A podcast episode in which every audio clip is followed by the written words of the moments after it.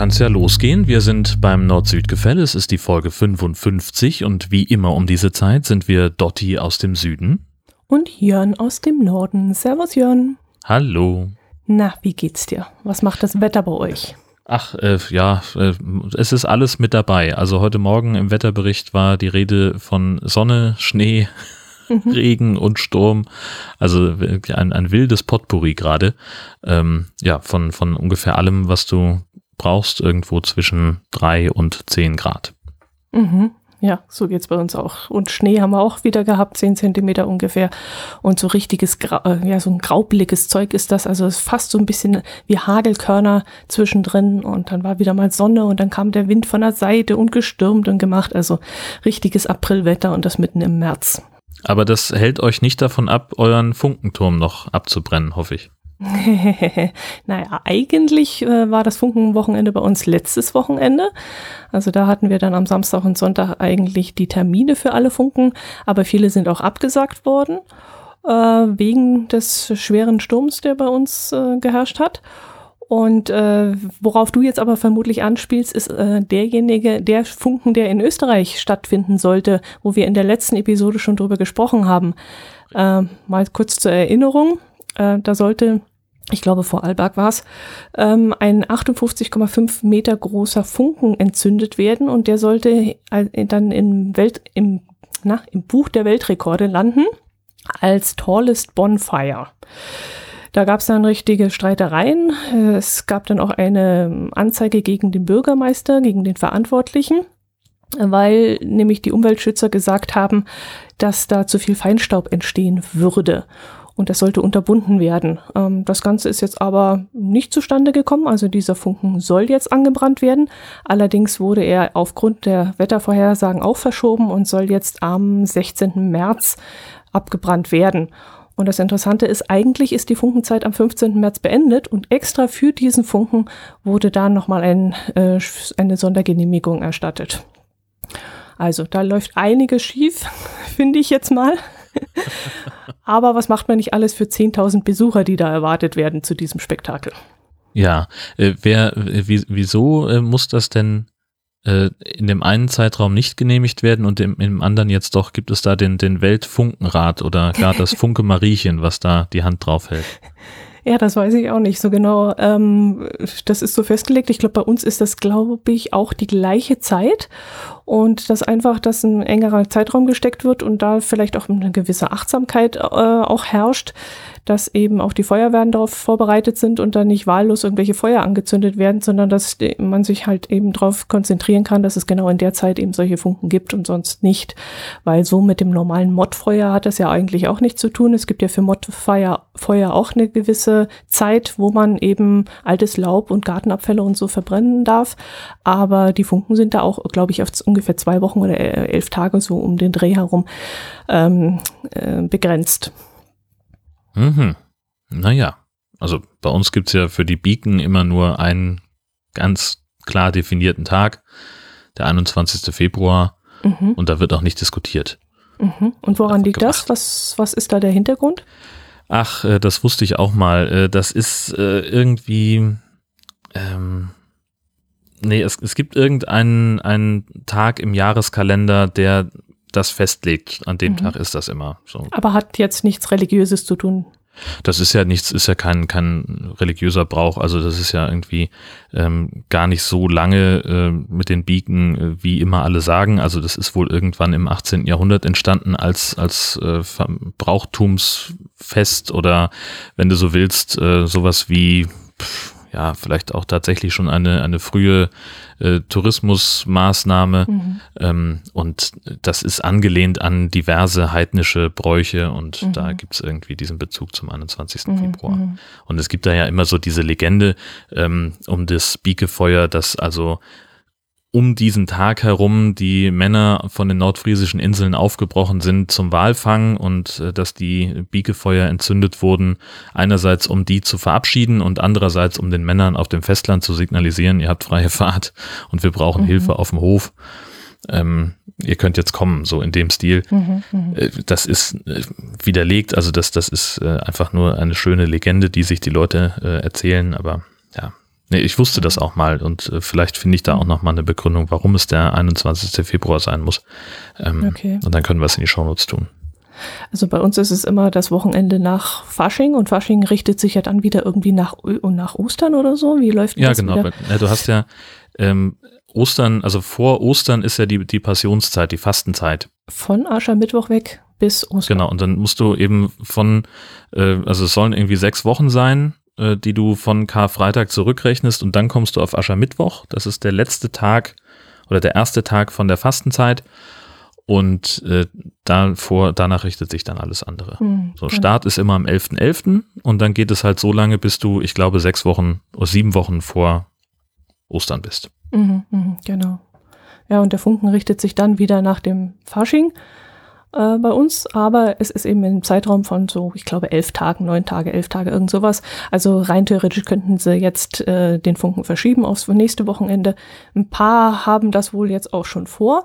Äh, es sind aber auch viele schon entzündet worden und das war dann ein sehr schauriger Anblick, weil der Winter wirklich reingestoben ist und, und alles verzaust hat und ähm, die, die Funken auch sehr weit getrieben wurden. Also es war schon teilweise gruselig. Und einer bei uns ist sogar angezündet worden äh, im Vornherein und ähm, das ist so bei uns ungefähr so wie Maibaum aufstellen, dass die Maibäume vorher geklaut werden äh, bei den gegenseitigen Gemeinden. So ist es bei uns auch der Funken die Möglichkeit, dass hier Funkenfeuer angebrannt wird. Also dass sich mhm. dann fremde Gemeindemitglieder aufmachen, um in der anderen Gemeinde ähm, den Funken anzuzünden vorzeitig. Und in Obermeiselstein ist das passiert. Da hat der Funken also vorab gebrannt. Allerdings haben die sehr, sehr schnell reagiert, haben ganz viel ähm, Brennmaterial wieder gesammelt und konnten dann den Funken trotzdem noch durchführen und ihre Hexe verbrennen. Ja, so war es tatsächlich auch in Husum. Ach was. Ähm, die, die Bieke in Husum hat nämlich äh, zwei Tage vorher schon angefangen zu brennen. Ähm, mhm. Also das ist eben genau wie du es auch beschreibst, äh, kommt das hier auch schon mal vor, dass dann die Bieke vom Nachbardorf schon mal am, am Vorabend angezündet wird, aber zwei Tage vorher, äh, so sagte der Wehrführer, ähm, ist es äh, grob unsportlich, äh, weil dann halt, also ne, man weiß ja, so die Bieke ist sozusagen in Gefahr, dass sie angezündet werden könnte und dann stellt man halt vielleicht eine Wache auf oder ne, so dass das da ähm, um das Risiko zu minimieren. Und das machst du halt am Vorabend, wenn überhaupt, aber nicht zwei Tage vorher. Und ähm, da kam morgens gegen sechs irgendwann der Alarm, so hier, die Bieke brennt und äh, die Feuerwehr konnte das aber schnell ablöschen. Und da haben sie nochmal ein bisschen, ähm, ja, Gestrüpp und Stroh und Heu äh, haben sie nochmal noch mal hingefahren. Und tatsächlich, äh, trotz Löschwassers und Nieselregens hat es dann doch äh, ganz ordentlich gebrannt und äh, auch mhm. deutlich schneller, als ich erwartet hätte an dem mhm. Abend. Gibt es dann an dem Abend irgendeine Spezialität vor Ort, die man zu essen oder zu trinken bekommt? Also äh, da vor Ort äh, war jetzt einfach eine, eine Wurst und eine Kreppbude. Das hatte die, die Feuerwehr organisiert und es gibt natürlich was zu trinken und da ist eine Blaskapelle. Ähm, ach so, ja genau, es werden auch äh, Reden gehalten, die Bieke-Rede. Äh, der Wehrführer hat noch gesagt, wenn übrigens jemand sein äh, rot-weiß kariertes Feuerzeug vermisst, das könnte er sich bei, bei ihm abholen. Er hätte das dabei. und traditionell gibt's dann Grünkohl. Ähm, mhm. Das hm. allerdings da nicht vor Ort. Äh, das, äh, also da ist zwar ein, ein Hotel in unmittelbarer Nähe, das auch ein Restaurant hat, aber das ist ja vor fünf Jahren abgebrannt. Da ist immer noch nicht so ganz klar, woran das lag. Äh, also, ja, also es ist ein technischer Defekt, es gibt keine Spuren von, von Brandstiftung, aber die Versicherung ähm, und der Eigentümer sind dann noch irgendwie in der Verhandlung. Also es passiert da gerade nichts. Ja, aber die Hotels und Restaurants in der, in der Innenstadt in Husum, die ähm, haben dann eben so, so Grünkohl-Buffet und weiß der Geier, da kann man dann hingehen. Aber ähm, ja, ich bin nicht so ein riesen Grünkohl-Fan. Oh, Deswegen spare ich mir das immer. ich bekomme hier unten nur keinen, das ist das Problem. Wir müssen immer ziemliche Verrenkungen machen, um an Grünkohl zu kommen. Der aus der halt, Dose soll doch gar nicht schlecht sein. Nee, nix. Oh, oh das kann ich mir gar nicht vorstellen. Für deine, nee. nee, der muss schon frisch sein. Aber wir haben Connections zu ähm, ähm, Obst- und Gemüsehändlern und die besorgen uns dann immer auf dem Großmarkt ein bisschen davon. Also so eine Kiste von, oh, herrlich, hier könnte ich mich reinlegen. Ja, bei uns gibt's ähm, zum Funken immer Funkenküchle. Das ist dann so Schmalzgebackenes, was in Fett ausgebraten wird. Ist auch immer sehr lecker. Und äh, ist halt natürlich auch sehr aufwendig vor Ort. Macht nicht jeder Funken, äh, nicht jede Funkenveranstaltung sowas. Aber wenn ich das irgendwie mitbekomme, dass es das vor Ort gibt, dann äh, gehen wir dort lieb, liebend gerne hin, ja. Aber dieses Jahr hat es uns nicht rausgetrieben. Das war mir alles zu uslig draußen und zu nass und windig. Hm.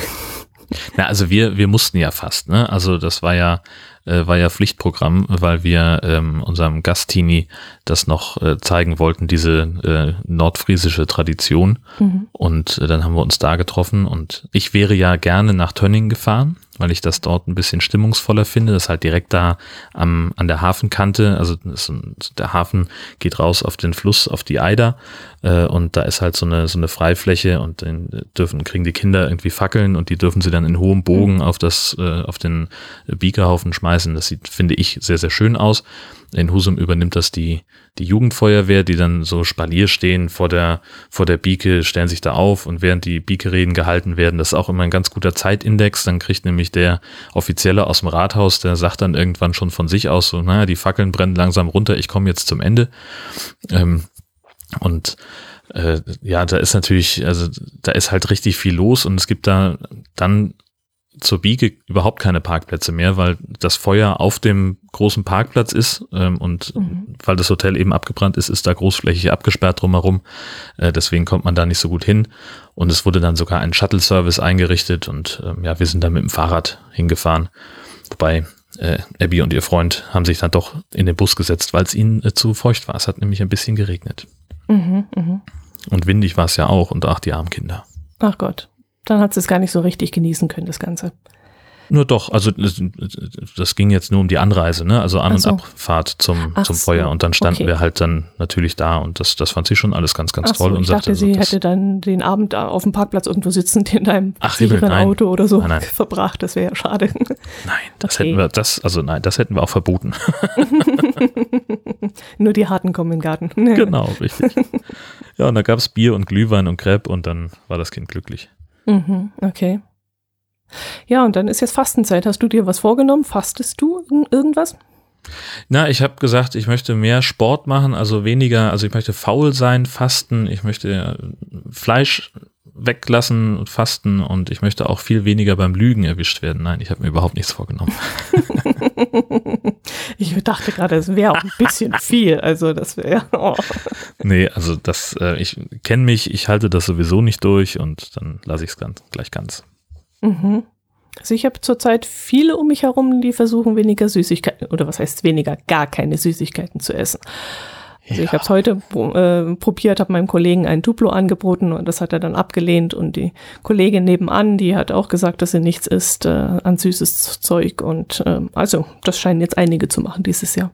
Ja, es, also das ist ja, ähm, es bietet sich ja auch an, ähm, dass äh, und es gibt ja äh, ganz viele, die dann auch äh, so der, der in Anführungszeichen offiziellen Empfehlungen folgen, was man denn fasten sollte. Also es gibt ja immer so dieses sieben Wochen ohne, ähm, was die evangelische Kirche, glaube ich, rausgibt.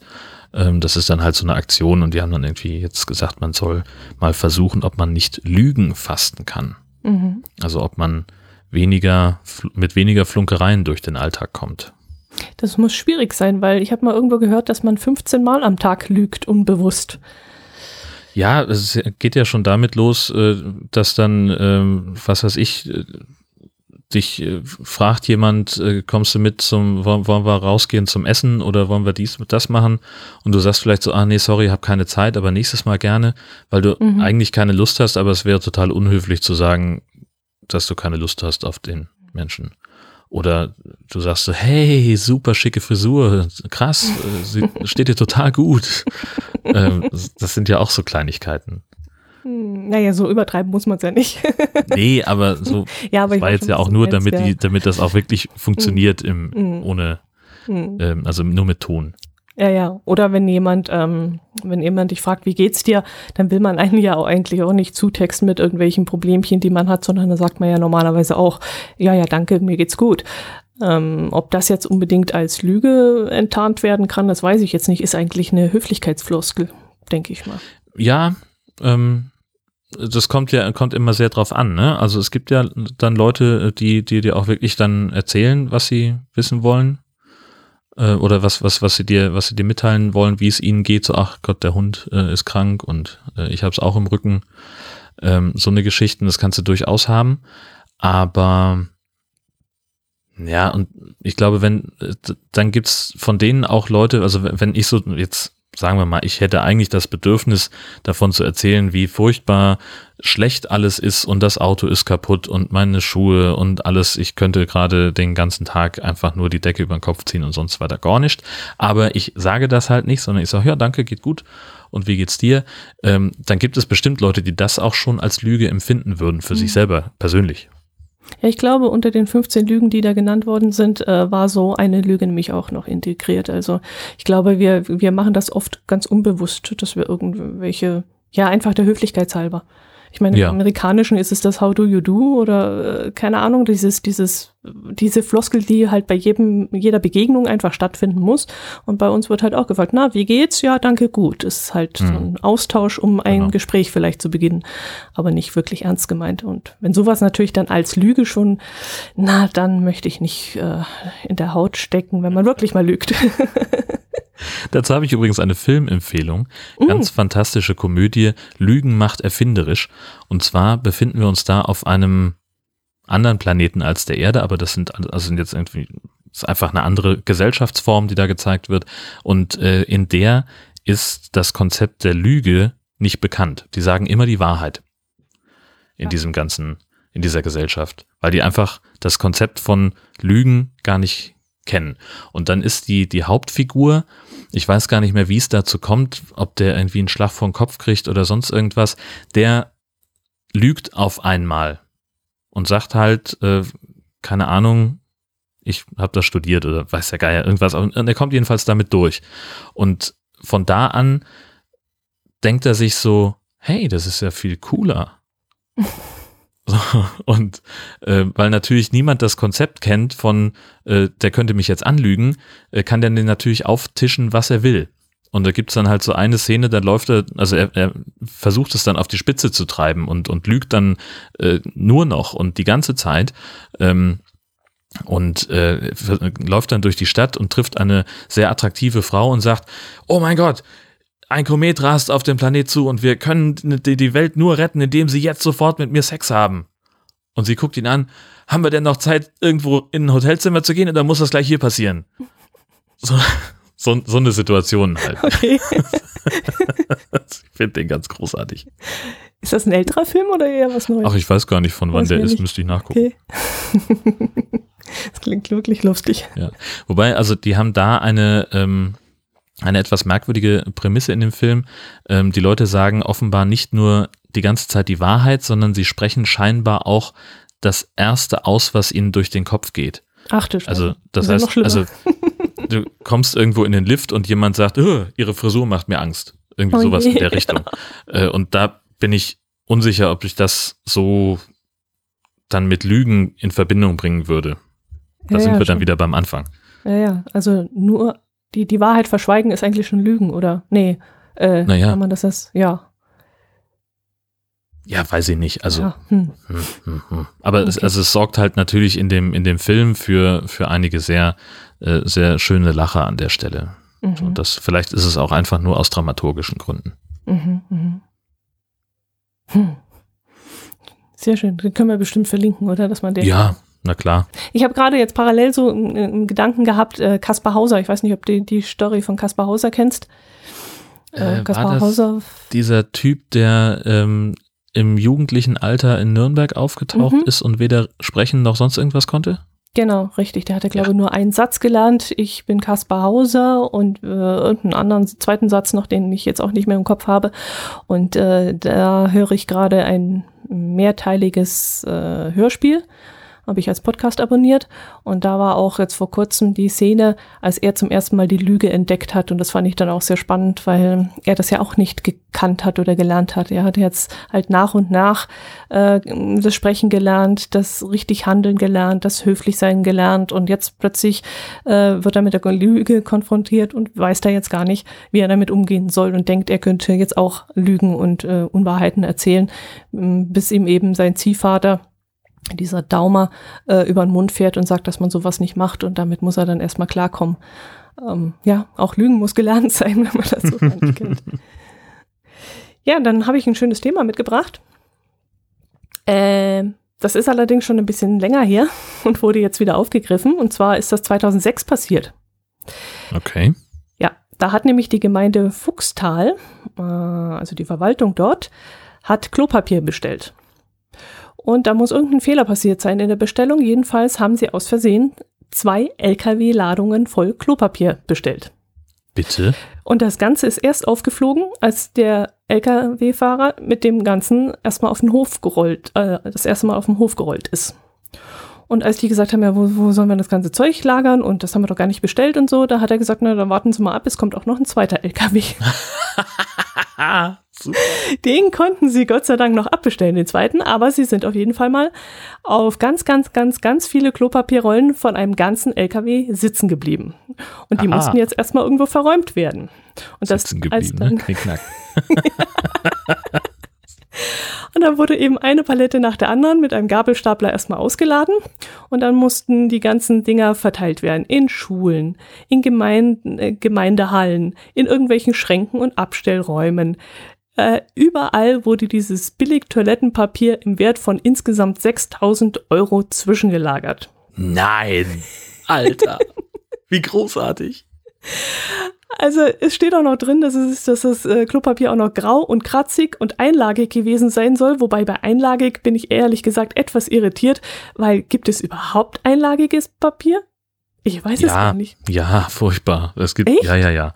Also ich habe das, ähm, also häufig findet man das in, in Behörden oder auch an, an manchen Autobahnraststätten ähm, und das wird dann immer damit begründet, dass es ja umweltfreundlicher ist, weil man dann weniger äh, weniger Abfall produziert, aber das, dann nimmst du halt die vierfache Menge. So, es, es bringt ja. also nichts. Aber das ist jetzt nicht das graue, kratzige Zeug, was da so dick ist, oder? Hm, das ist dann, also dick ist das wirklich nicht. Nee. Da, nicht? Also ist nicht so, nicht, dass du durchgucken kannst, aber kurz davor. Okay. Ah ja, okay, muss ich mal drauf achten. Ich dachte, ich hätte sowas noch nicht gesehen. Naja, jedenfalls haben sie jetzt 13 Jahre gebraucht, um diese Menge an Klopapier zu verbrauchen. Und sie haben dabei sogar noch, naja, ich will nicht sagen Gewinn gemacht, aber sie haben einen Haufen Geld gespart, denn der Preis von Toilettenpapier ist natürlich in den letzten drei, 13 Jahren extrem gestiegen. Und sie hätten jetzt zwischen wesentlich mehr dafür bezahlen müssen. der, der, der Weltmarktpreis an Toilettenpapier. Haben die, also es gibt offenbar Klopapierspekulanten. Das höre ich daraus. das ist ja herrlich. Also es ist jetzt so, so eine Mischung aus, aus Papa Ante Portas, äh, wo, wo Loriot dann äh, dasteht und, und äh, mit dem örtlichen Krämer verhandelt, dass wenn er 17 Wurzelbürsten kauft, er äh, 13 Pfennig pro Stück spart und dass er deswegen, dann nimmt er auch gleich noch äh, sieb, sieben Kartons Senf mit, weil es dann um gleich eine Mark günstiger ist pro Jahr, äh, pro Glas. Und auf der anderen Seite äh, dieser Folge von, von Enterprise mit Captain Kirk, Tribbles. Ach, Kennst ja. Nicht? Äh, doch, mit den komischen Flauschviecher. Genau, die sich so exponentiell vermehren und überall, wenn sie eine Klappe aufmachen im Raumschiff, dann fallen da hunderte von diesen Triples raus. Ja. So ähnlich stelle ich mir das mit den Klopapierrollen. Mit den Klopapierrollen. genau. Dann heißt das irgendwie im, im Amt, ja, Frau Dotti, heften Sie das mal hier ab. Hier ist der Ordner, die Akte muss in den Schrank. Du, dann geht die Sekretärin hin, macht den, den Schrank auf und hat erstmal 17 Rollen Klopapier die sich in einem Leitsordner versteckt in dem Schrank befinden. Ah, herrlich. Ja. Kopfkino. Ja, vor allem das Problem war auch noch, die sind ja nicht weniger geworden, weil viele Leute nämlich das Papier so dermaßen grottig schlecht gefunden haben, dass sie ihr eigenes immer von zu Hause mitgebracht haben, das weich und dreilagig war. Und dadurch ist das Zeug einfach nicht weniger geworden. Und da haben die jetzt aber, und ich möchte das einfach nochmal noch mal betonen, die haben 13 Jahre gebraucht, Ja. bis das alles aufgebraucht war. Genau. Fantastisch. Hervorragend. Und irgendwo ist dann jemand befördert worden, weil er. Wie, äh, ist, denn, äh, ist denn klar, wie viel die gespart haben im Vergleich zum Einzelkauf? Äh, Im Nachhinein ein Schnäppchen, denn kurze Zeit später zogen die Holz und damit auch die Papierpreise an. Sie konnt, so konnte man wenigstens niemandem Geldverschwendung vorwerfen. Nein, der genaue Preis ist leider nicht aufgeführt. Aber Schade. die 6000 Euro, diese einmalige Rechnung, die mussten die ja damals auch irgendwie noch ähm, unterbringen. Ich meine, Das ist das Geilste, ja, na klar. Dann gibt es nämlich eine Gemeindevertretersitzung oder eine, eine Stadtvertretersitzung, äh, wo dann der Tagesordnungspunkt äh, äh, Nachtrag zur Haushaltssatzung außerplanmäßiger Ausgaben dann auf einmal auftaucht. Und dann musst du das nochmal erklären. Das heißt, es Genau. gibt irgendwo auch ein Protokoll darüber. Jetzt müsste man dann mal gucken, äh, ob Fuchstal bei Landsberg tatsächlich auch ein, ein Wortprotokoll führt oder nur ein Ergebnisprotokoll. Und das musste ja jetzt die letzten 13 Jahre ziemlich streng unter Verschluss gehalten worden sein, dass das jetzt erst rausgekommen ist. Ja. Unglaublich. Naja, sehr schön. Ähm, aber mit der, mit der Schadenssumme äh, fiel mir gerade noch eine, eine Geschichte ein, und zwar Friedrichskoog hier in Dithmarschen. Äh, die bleiben wahrscheinlich auf 6.800 Euro äh, sitzen, die sie nicht hätten bezahlen müssen. Ganz blöde Geschichte. Äh, die haben nämlich mal geguckt, äh, wo im Dorf überall Straßenlaternen kaputt sind und haben gesagt, ach komm, weißt du was, wir tauschen die einfach mal alle aus äh, die, die Lampenköpfe, ähm, dann haben wir ein einheitliches Licht und vielleicht auch ein bisschen weniger Stromverbrauch und dann gehen die, äh, dann ist es nicht so punktuell überall mal kaputt, sondern da haben wir sie alle mal glatt gezogen. Unter anderem haben sie auch die 29 Straßenlaternen am Hafenbecken äh, verarbeitet und Erst nach Abschluss der Maßnahme stellt sich raus, diese 29 Laternen gehören der Gemeinde gar nicht, sondern die gehören dem Landesbetrieb Küstenschutz. Ähm, und die sagen jetzt natürlich so, ja, ja schön. Also wir wussten, dass da sechs Laternenköpfe kaputt sind. Die hatten wir auch schon ähm, zum Austausch uns aufgeschrieben. Aber jetzt kam uns die Gemeinde zuvor und hat einfach alle 29 ausgetauscht. Vielen Dank. Und jetzt okay. gibt es einen Streit darüber äh, zwischen der Gemeindevertretung, der zuständigen äh, Amtsverwaltung und eben dem Landesbetrieb, wer jetzt dafür aufkommen muss, wessen Schaden das nun ist. Die einen sagen, also der Landesbetrieb sagt, ja gut, wir haben das nicht verursacht, also von daher gibt es von uns auch kein Geld dafür. So, was sollen wir damit? Äh, was sollen wir damit bezahlen? Äh, dann sagt äh, die Gemeindevertretersitzung, naja, also das hätte ja bei der Amtsverwaltung auffallen müssen. Ähm, das wollen wir von denen dann bitte bezahlt haben. Und die Amtsverwaltung, na gut, weiß nicht, aber ich glaube nicht, dass die sich da jetzt schon geäußert haben, aber wenn, dann wahrscheinlich auch eher abschlägig. Mhm, okay. Aber immerhin, jetzt ist es hell wieder am Hafen und ähm, sieht alles schön einheitlich aus. Ja, war ein bisschen teurer als notwendig. Oh ja, so ein paar Lampen geschenkt kriegen ist ja auch nicht schlecht. Also die werden sich Ja. sicherlich nicht dagegen wehren. Natürlich nicht. Keiner hat, äh, ist auf die Idee gekommen, die wieder abzubauen. ja, Ja, kann man ja mal übersehen, sowas. der Hobbyquerschnitt hat uns über Twitter was zukommen lassen. Hast du das mitgekriegt? Da hat auch jemand was übersehen. Mhm. Und zwar Ah, war eine? Autofahrerin ähm, unterwegs äh, und, und äh, war, saß in ihrem Wagen und hat von unterwegs die Polizei angerufen, ähm, dass ihr Anhänger gestohlen worden ist, weil sie den also hinter dem Wagen nicht mehr sehen konnte. Und wie sich dann äh, durch die Beamten ermitteln ließ, äh, war der Wagen, der Anhänger äh, keineswegs weg. Äh, Der war einfach nur so klein, dass sie den im Rückspiegel nicht gesehen hat. Das ist herrlich.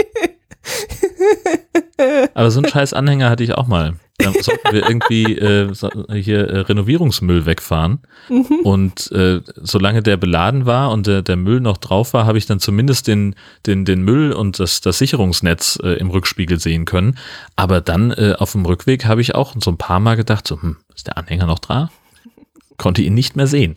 Und das ist natürlich noch schwieriger dann beim Rangieren. Ne? Also wenn du im Wohnwagen gewöhnt bist, der, der dreht sich ja relativ langsam, da kannst du relativ entspannt zurücksetzen mit, aber so ein kleiner Anhänger, der ist ja, der bewegt, der, der wackelt wie ein Lämmerschwanz, das ist unglaublich. Ja, das stimmt. Wohl dem, der eine Rückfahrkamera hat.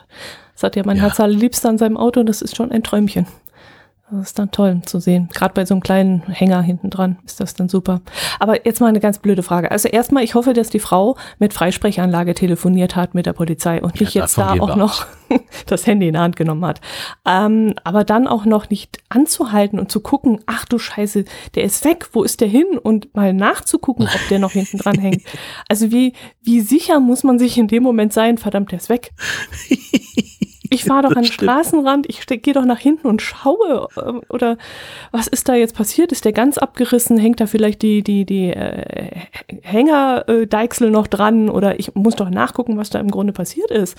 Das ist auch genau das, was äh, am letzten Satz dieser, dieser DPA-Meldung steht. Die Frau hätte eigentlich nur aussteigen und einmal um ihr Fahrzeug gehen müssen. Hat sie nicht. sie war sich sehr sicher. Der war eben noch da und jetzt ist er weg. ja, wahrscheinlich. Das ist. Oh, das ist peinlich. Ähm, passiert im Allgäu, glaube ich, gell? Oh ja, ja. naja, Ostallgäu. Ostallgäu. oh Gott, oh Gott, oh Gott. Sehr schön. Und dann ist ja Maskottchen Karl schon wieder weg, ne? Mhm. Schon der zweite ist, glaube ich, geklaut worden. Also, Maskottchen Karl. Die Bundesgartenschau 2019, die findet ja dieses Jahr in Heilbronn, glaube ich, statt. Genau. Und in Meinhardt, das muss eine Stadt in der Nähe sein, äh, stand eines dieser Karl-Exemplare. Das ist ein Gartenzwerg, wenn ich es richtig verstanden habe, so ungefähr in meiner, ja, ein bisschen kleiner als ich, so 1,60 groß und pinkfarben angemalt. Und davon gibt es, glaube ich, 80 Stück äh, in der ganzen Region, um eben für die Bundesgartenschau zu werben. Und die scheinen so beliebt zu sein, dass schon der zweite inzwischen ähm, entwendet worden ist. Und da ist ja auch wieder die Frage, wer nimmt das Ding weg und kann sich das irgendwo aufstellen? Weil das Ding ist doch, das leuchtet doch bis 100 Kilometer Entfernung. Das kann man doch nicht einfach so klauen und verschwinden lassen. Das muss doch auffallen, ja, wenn so ein Das ist genau das. Es ist 1,60 groß und pink. Also da musst du halt, ja, ich, keine Ahnung, was, was, was macht man damit? Also das kannst du halt bestenfalls dann irgendwie in Partykeller stellen. Ja, und dann musst du aber nette Freunde dann, haben, die einen da nicht verpetzen oder irgendwas.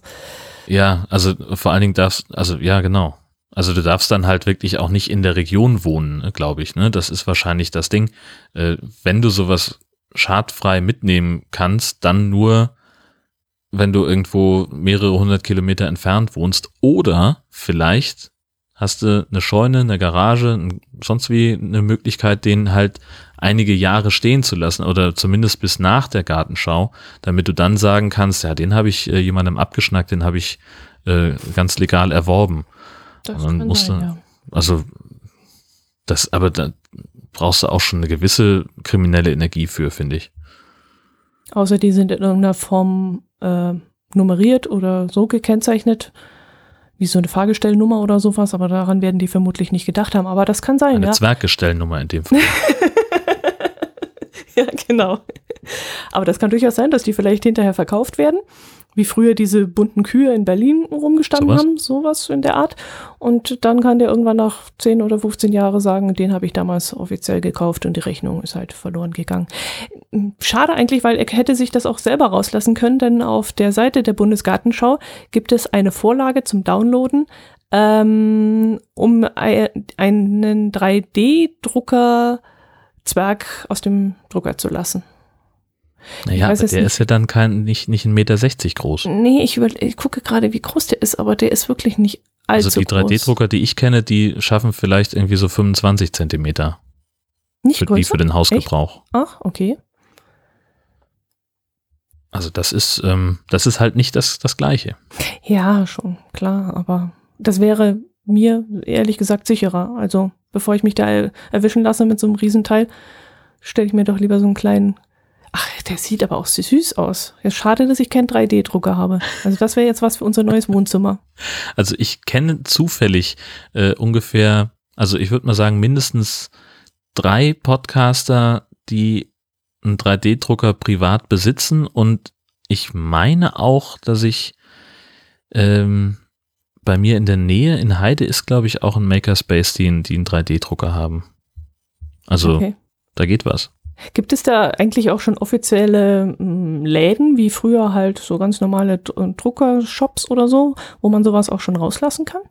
Ja, so Makerspaces. Also ähm, Ach, ist zum das so? Beispiel Ich der, dachte, der, ähm, der offene Kanal in Heide hat einen eingerichtet. Okay. Ähm, da kannst du, also die haben einen 3D-Drucker, äh, eine Nähmaschine und noch irgendwas, mit dem du halt irgendwelche Dinge tun kannst, irgendwie so als Kreativwerkstatt mehr oder weniger. Ich weiß, also das sind jetzt halt nicht so öffentliche Geschichten, so Eben. kommst du hin und sagst, guten Tag, hier ist die Vorlage, Ja, bitte einmal ausdrucken, ich komme übermorgen wieder, kostet äh, 18,50, äh, sondern das ist dann in der Regel ja an irgendeinen Verein angedockt oder irgendein Hackspace Mhm. oder irgend sowas. Mhm. Aber das sind ja alles äh, Leute, mit denen man reden kann. Dann kannst Mhm. du halt dann sagen, hier, keine Ahnung, was braucht ihr? Kriegt ihr irgendwie eine Spende und dann ähm, machen wir das mal. So, und Mhm. wenn da sonst gerade niemand äh, aus dem Verein äh, ne, ne, ein Projekt am, am Laufen hat oder so, oder wenn die, die Warteliste dann halt entsprechend kurz ist, dann kriegst du das natürlich hin, denke ich schon. Mhm. Ach, das wäre ein nettes Ding. Aber ich glaube, dann hätte ich auch ähm, den Spaß daran, auch hinzufahren zur Bundesgartenschau. Wenn ich mir den Zwerg auslassen würde, dann möchte ich aber auch zur Bundesgartenschau fahren. Und dann im, auf dem, in deinem winzigen Anhänger, den du im Rückspiegel nicht siehst, und 1,60 Meter hohen mitnehmen. ja, genau. Und schon wieder die Polizei anrufen. Verdammt. Hallo? Diese unterschwelligen Verdächtigungen, das habe ich ja gerne. Wie war das mit den 59 Tafeln Schokolade? Das äh, war ja auch so ein Thema. Ja, genau. Gerade wollte ich sagen, äh, denn in Hamburg ist nämlich äh, ein Mann äh, erwischt worden, ein Ladendieb. Äh, nee, es steht gar nicht. Doch, hier steht tatsächlich ein Mann.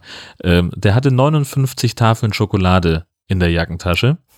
Äh, Der ist erwischt worden von einer Streife der Bundespolizei, nachdem er äh, fluchtartig einen Supermarkt am Hamburger Hauptbahnhof verlassen hatte. Und er sagt, äh, die Schokolade sei zum eigenen Verzehr ge gedacht gewesen. Jetzt also ich habe zufällig noch hier so eine Packung mit Notfallschnurrbärten zum Ankleben hier rumliegen. Und einer fehlt. Dotti.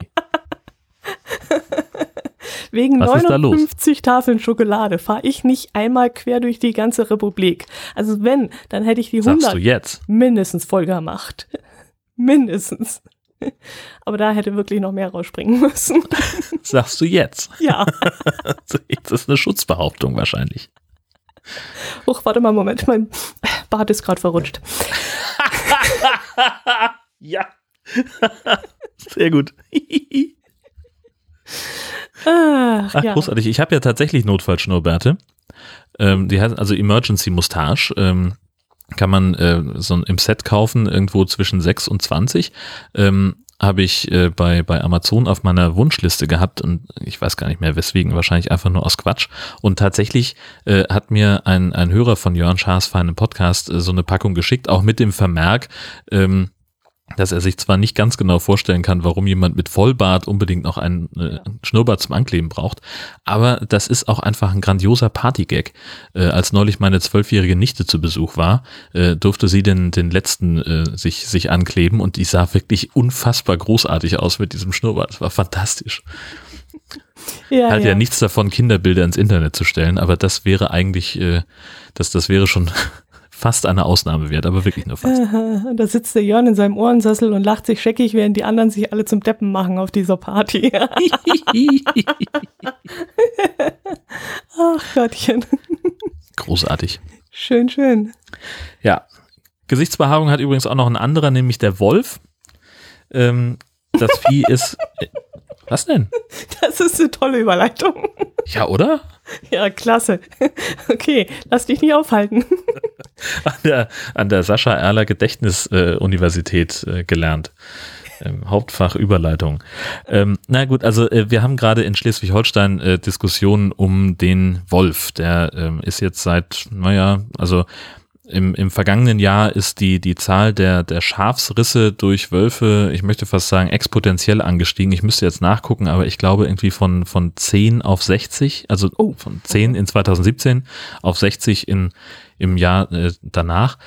Ähm, das ist so die, die Zahl der Wolfs, äh, Schafsrisse, bei denen tatsächlich auch ein Wolf genetisch nachgewiesen werden konnte.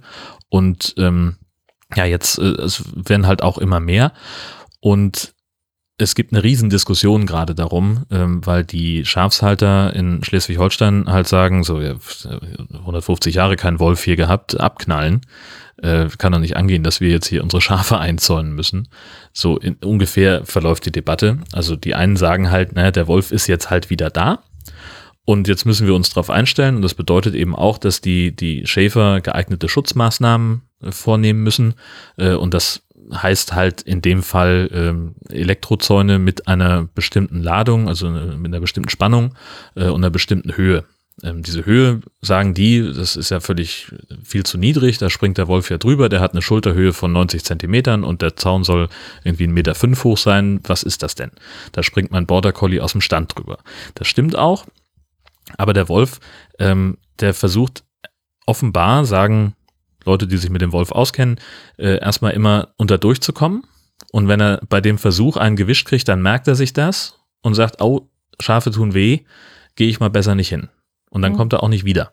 Und es ist wohl so, äh, dass in Ländern, wo deutlich mehr Wölfe sind, wie zum Beispiel Sachsen-Anhalt, ähm, dass da äh, die, die Schafe auch mit nur 90 Zentimeter hohen Zäunen eingezäunt worden sind, weil die oder werden müssen, äh, weil die Wölfe da halt wissen, Schafe kriegt man nicht, ohne dass es weh tut. Mhm.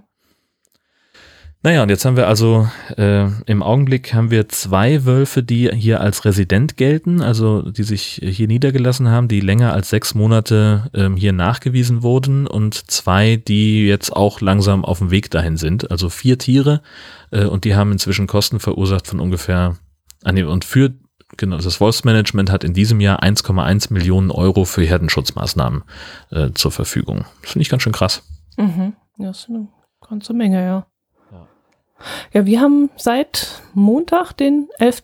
März, ach so, das ist ja äh, äh, zum Zeitpunkt dieser Aufnahme, haben wir in Bayern den Aktionsplan Wolf das ist eine 62-seitige Broschüre und die kann man auf der Webseite des Bayerischen Landesamtes für Umwelt herunterladen.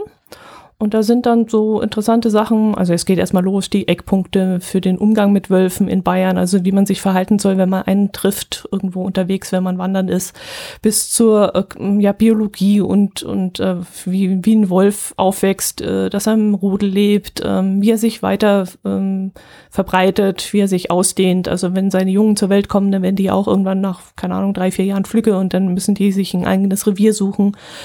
Dann äh, steht da auch noch drin, wie viele Wölfe es äh, Stand Dezember 2018 bei uns in Bayern gibt. Das sind gar nicht so viele, ich hätte mehr vermutet. Wie viele sind es denn? Also ein Paar ist im Grenzgebiet im Bayerischen Wald. Ein weiteres Paar soll auf dem Truppenübungsplatz in Grafenwöhr sich befinden. Und ein ganzes Rudel mit vermutlich vier Jungtieren soll in der Nähe dort sein im Feldensteiner Forst. Finde ich schon etwas seltsam, weil wir hatten letztes Jahr im August, August 2018, äh, bei uns hier im Gebiet rund um Wertach hatten wir ähm, einen Verriss von fünf Kälbern, auch durch Wölfe. Und die sind da wohl in diesem Zusammenhang noch gar nicht äh, registriert worden oder mit einbezogen worden.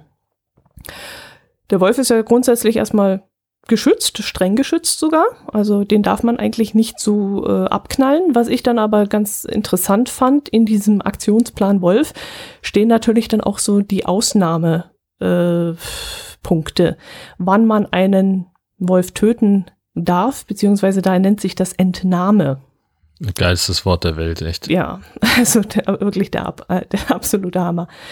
Und da geht's nämlich schon los. Also, er darf entnommen werden, äh, wenn erhebliche Land-, Forst-, Fischerei-, Wasser- und sonstige erhebliche wirtschaftliche Schäden stattfinden. Ja, super. Das hast du ja im Grunde im Nu. Äh, wenn andere Tier- und Pflanzen, also wenn die Tier- und Pflanzenwelt ähm, irgendwie durch ihn gefährdet wird, ja, hast du ja auch im Grunde im Nu. Dann das Interesse der Gesundheit der Menschen oder der öffentlichen Sicherheit. Gut, das ist eher zu verstehen. Also wenn der Wolf in die Stadt rein, reinkommt oder in einen Ort oder so oder bei dir im Garten plötzlich steht, und das halt öfters macht, dann ist da eine gewisse Gefährlichkeit ja zu sehen. Aber die anderen Punkte, ich weiß nicht so recht. Ja, und dann der total schwammigste Punkt wäre, aus anderen zwingenden Gründen des überwiegenden öffentlichen Interesses einschließlich solcher sozialer und wirtschaftlichen Art. Hm. Das steht so ähnlich auch bei uns mit drin. Ähm, also äh, es ist so, äh, die nur davon, dass ein Wolf bei mir im Garten steht, ist er noch nicht mhm. gefährlich. Mhm. Ähm, sondern er ist dann gefährlich, wenn er sich dem Menschen, also wenn ich draußen auch im Garten stehe und er kommt zu mir und läuft auf mich zu auf eine Distanz von weniger als 30 Metern, die gilt so als, als Richtschnur und er macht das mehrmals und lässt sich auch nicht verscheuchen. Äh, mhm. denn normalerweise, wenn du irgendwie im, im Wald bist und, und triffst auf einen Wolf, was sowieso schon sehr ungewöhnlich sein soll und sehr, sehr selten sein soll, weil die Viecher halt echt scheu sind, normalerweise, dann reicht es eigentlich, wenn er dich nicht ohnehin bemerkt, dann reicht es eigentlich zu klatschen oder zu rufen und dann denkt er, ach du scheiße Mensch und haut ab.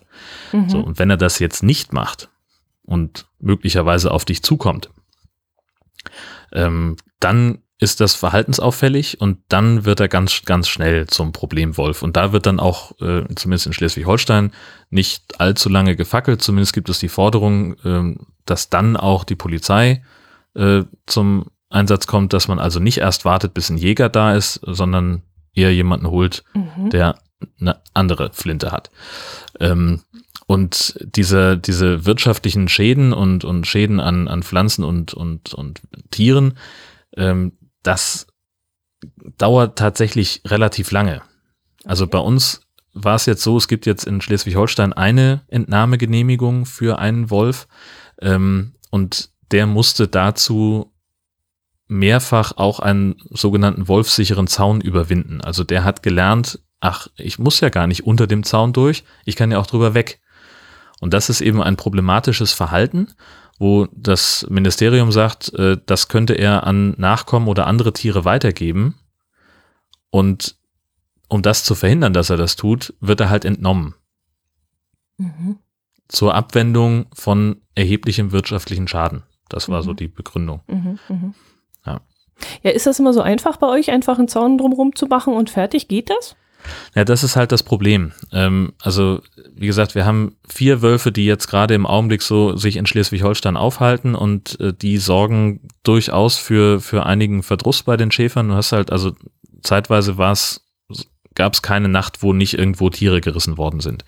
Ähm, und da sagen dann immer alle ganz schnell, ja, einzäunen, einzäunen, aber das geht halt tatsächlich nicht so einfach ähm, weil zum Beispiel hier in Dithmarschen ähm, werden 60.000 Schafe gehalten. Das sind ungefähr 60 Prozent der Tiere in Schleswig-Holstein. Hoffentlich bringe ich jetzt die Zahlen nicht durcheinander, aber 60.000 stimmt auf jeden Fall. Ähm, die stehen natürlich nicht alle auf einer Weide, sondern jetzt gerade im Winter ähm, werden die ähm, auch in relativ kleinen Gruppen einfach auf irgendwelche Weideflächen verteilt. Ähm, es gibt eben Leute, die ähm, zum Beispiel so, so Grasbauern sind, ne, die halt einfach für, für Heu ähm, Weideflächen an, äh, also Grünflächen betreiben. Äh, und die wollen halt gerne, dass im Winter das Gras kurz gehalten wird. Mhm. Das heißt, da stellst du dann eben 20 Schafe drauf, ähm, die den ganzen Tag das Gras abfressen und dann wächst es im Frühjahr besser und schneller hoch, wenn die Schafe dann auf den Deich gehen.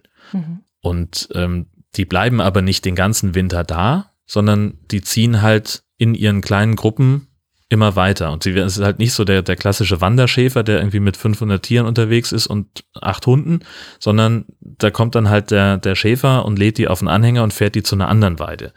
So, und wenn du jetzt dann anfangen sollst, für 20 Tiere auf irgendwie, sagen wir mal, 2000 Quadratmetern da noch so einen Vier-Litzen-Zaun zu ziehen, mhm. dann hast du halt locker irgendwie die vierfache Arbeit, die du normalerweise hättest, denn normalerweise müssen die Schäfer nur dafür sorgen, dass die Schafe nicht abhauen. Das heißt, die bauen halt irgendwie einen Zaun auf, der den Namen nicht verdient. Das sind dann halt irgendwie das eine stromführende Litze, die 20 Zentimeter vom Boden weg ist. Das reicht für die Schafe, dass die merken, oh, hier geht's nicht weiter. Der Wolf trabt da einfach drüber, der nimmt noch nicht mal wahr, dass da ein Hindernis ist. Mhm. Und deswegen ist das tatsächlich nicht so leicht. Äh, und das Land sagt jetzt ab äh, dem Zeitpunkt unserer Veröffentlichung am 15. März, ähm, tritt eben in äh, vier Kreisen in Schleswig-Holstein ein sogenanntes Wolfspräventionsgebiet in Kraft. Das bedeutet, dass Schäferbetriebe mit mehr als 500 Tieren ähm, zwingend dauerhafte Herdenschutzmaßnahmen ergreifen müssen. Das heißt also bestimmte Zaunhöhen haben müssen, vorhalten müssen und die auch installiert haben müssen. Ähm, und die müssen dann auch nach bestimmten Regeln aufgestellt sein. Das also, was weiß ich, wenn da irgendwie ein Graben ist, wir haben ja in Schleswig-Holstein sehr viele Gräben zur Entwässerung, ähm, da muss ein bestimmter Abstand sein. Ähm, die unterste Litze muss einen bestimmten Abstand zum Boden haben. Da darf, da muss auch gemäht sein, dass also äh, der Strom nicht übers Gras irgendwie abfließen kann, dass also die, die Strom, ähm, die Spannungsstärke ähm, immer gleich hoch bleibt. Und das stellt die Schäfer für enorme Probleme. Das Land finanziert diese Zäune zu 100 Prozent, würde auch Herdenschutzhunde finanzieren, aber äh, das ist halt, okay. Also es ist halt komplett unwirtschaftlich. Das, das ist auch, also es ist halt wirklich indiskutabel. So ein Herdenschutzhund kostet in der Ausbildung ungefähr 5000 Euro. Der muss gefüttert werden. Ähm, den kriegt man nicht von heute auf morgen und du brauchst pro Herde mindestens zwei. Je nachdem, wie viele Tiere mhm. da sind, eben auch mehr. Das heißt, wenn du überlegst, da ist ein Schäfer, der vielleicht 500, 600 Tiere hat, die in 20er-Gruppen auf irgendwelchen Weiden stehen, so viele Hundefutter kannst du gar nicht kaufen. Und dann kommt eben mhm. dazu, so ein Herdenschutzhund, der ist eben dafür ausgebildet, der kennt die Schafe und der kennt den Schäfer. Und alles andere ist eine potenzielle Bedrohung und da geht er drauf los. Hauptsächlich mit Bällen. Aber wenn du Pech hast, denkt er sich auch, der geht da nicht weg, der hat einen Hund dabei, was ist hier los? Den muss ich jetzt erstmal verjagen. Und dann springt er vielleicht doch über den Zaun.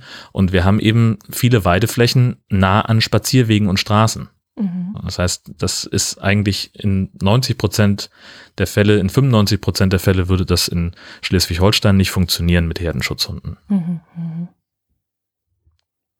Ja, bei uns hat es. Ich habe mich da so ein bisschen beschäftigt mit. In der, in der Aktions, in dem Aktionsplan Wolf, das jetzt äh, niedergeschrieben worden ist, äh, da heißt es bei uns nämlich auch, dass elektrifizierte Weidezäune aufgebaut werden sollen, also das, was du gerade erzählt hast.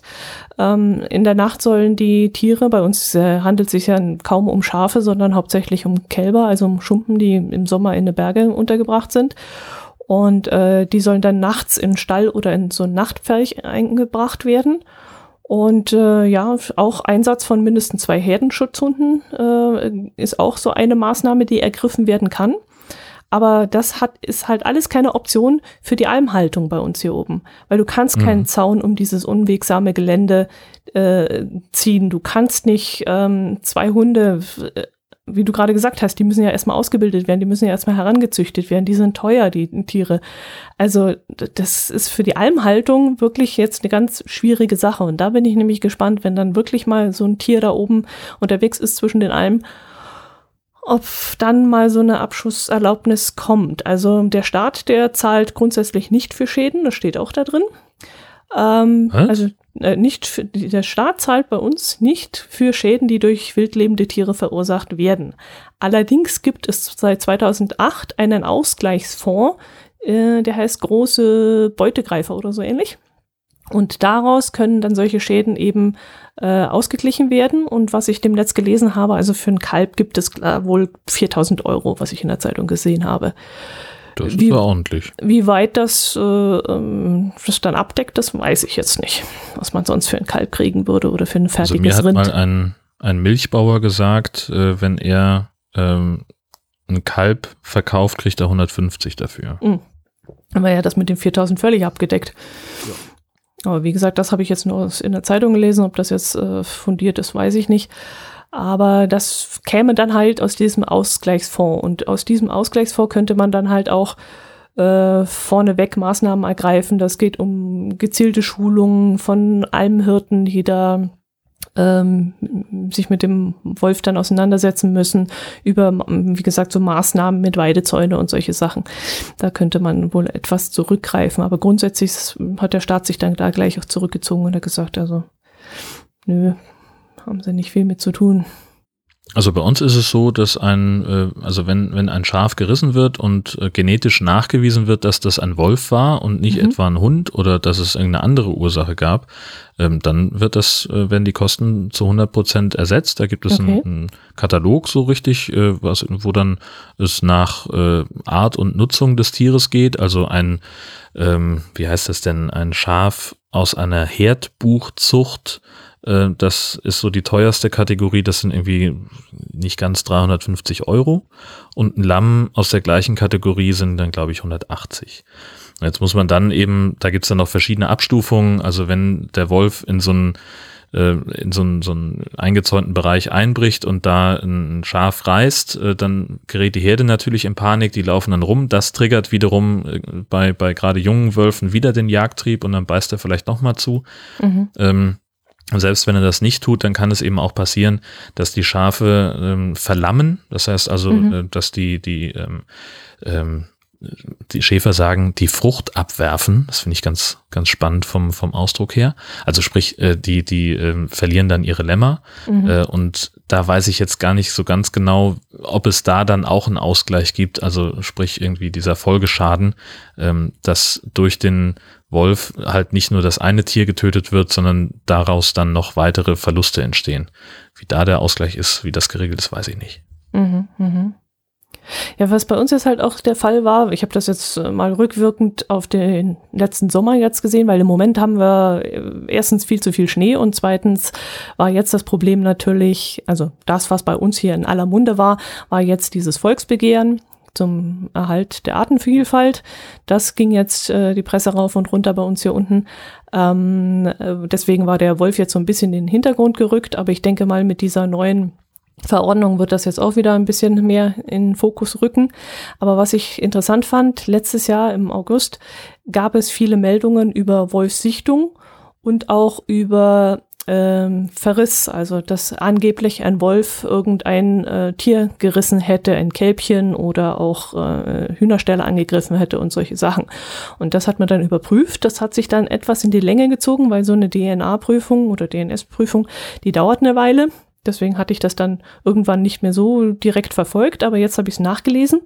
Und da waren damals nur im Allgäu drei Nachweise, dass es sich dabei um einen Wolf handelt, aber wesentlich mehr Nachweise, dass es sich um einen Hund handelt. Mhm.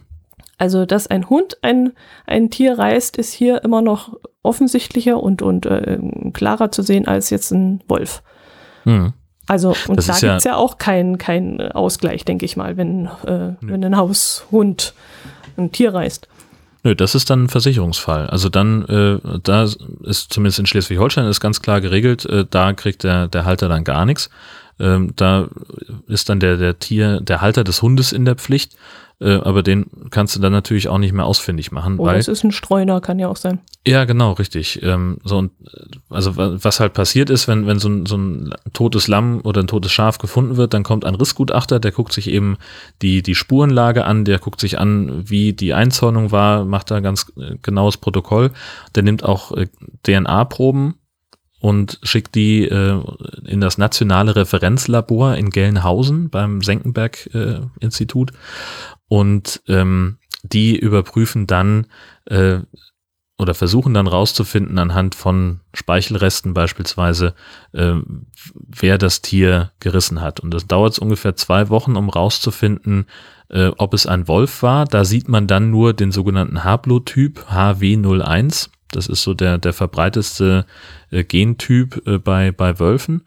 Oder man kann halt dann schon sagen, nee, es war ein Hund wenn die Probe überhaupt verwertbar ist. Das ist alles, das verfällt alles relativ schnell. Das muss innerhalb von 24 Stunden im Labor sein. Mhm. Und wenn man dann sagt, okay, es war ein Wolf, dann geht eben der, die Testreihe noch ein bisschen weiter. Dann braucht man nochmal ungefähr zwei Wochen, um äh, dann noch verschiedene andere Tests äh, zu machen, äh, um genau auch ein Tier identifizieren zu können. Und das ist wahnsinnig spannend, ähm, weil diese, also jeder Wolf, der in so einem Nachweis drin ist, äh, der kriegt eine Nummer.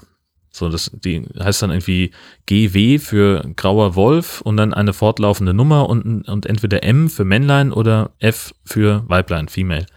Ähm, und darüber kannst du dann richtig, äh, also Bewegungsprofile erstellen und auch richtige Stammbäume zeichnen. Also man weiß zum Beispiel, der Wolf, der äh, in, in Schleswig-Holstein jetzt bald abgeschossen werden soll, GW924M, äh, der stammt ab von einem Rudel in Dänemark, in, in der Nähe von Ulfborg. Ähm, was tatsächlich übersetzt ungefähr Wolfsburg heißt, finde ich ganz, ganz witzig. Äh, und da sind nämlich zwei Wölfe aus Brandenburg. Genau, die sind aus Brandenburg durch Schleswig-Holstein dahin gewandert, haben sich da getroffen und ein Rudel gegründet und hatten dann irgendwie, ich glaube, sechs Jungtiere und von denen sind dann jetzt mehrere nach Schleswig-Holstein gewandert nach ungefähr einem Jahr ähm, und suchen sich halt da so langsam ihr eigenes Revier. Und ähm, einer ist auch schon überfahren worden und einer wird jetzt schon seit zwei Jahren nicht mehr nachgewiesen und die anderen, ja, die sind halt noch da. Mhm. Super spannend. Ja, du hast dich ja wirklich mit dem Thema sehr tief äh, auseinandergesetzt, ist ja unglaublich.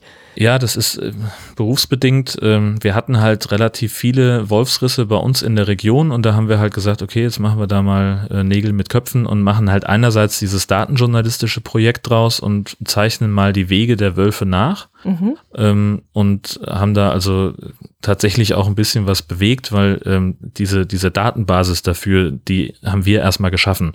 Äh, die existiert so nicht. Das heißt also, wir haben aus den, aus den Pressemitteilungen vom Land rausdestilliert, welcher Wolf wann wo war, also wo was gerissen hat. Das haben wir in der Excel-Liste aufgeschrieben und haben dann eben auch regelmäßig abgefragt nach, gab es neue Risse, gibt es neue Individualisierungen und haben dann daraus das immer fortgeführt und mhm. haben da direkt auf der NDR-Homepage ein, ein, eine ganze Reihe von, von äh, Artikeln machen können über ja regelrechte Familiengeschichten.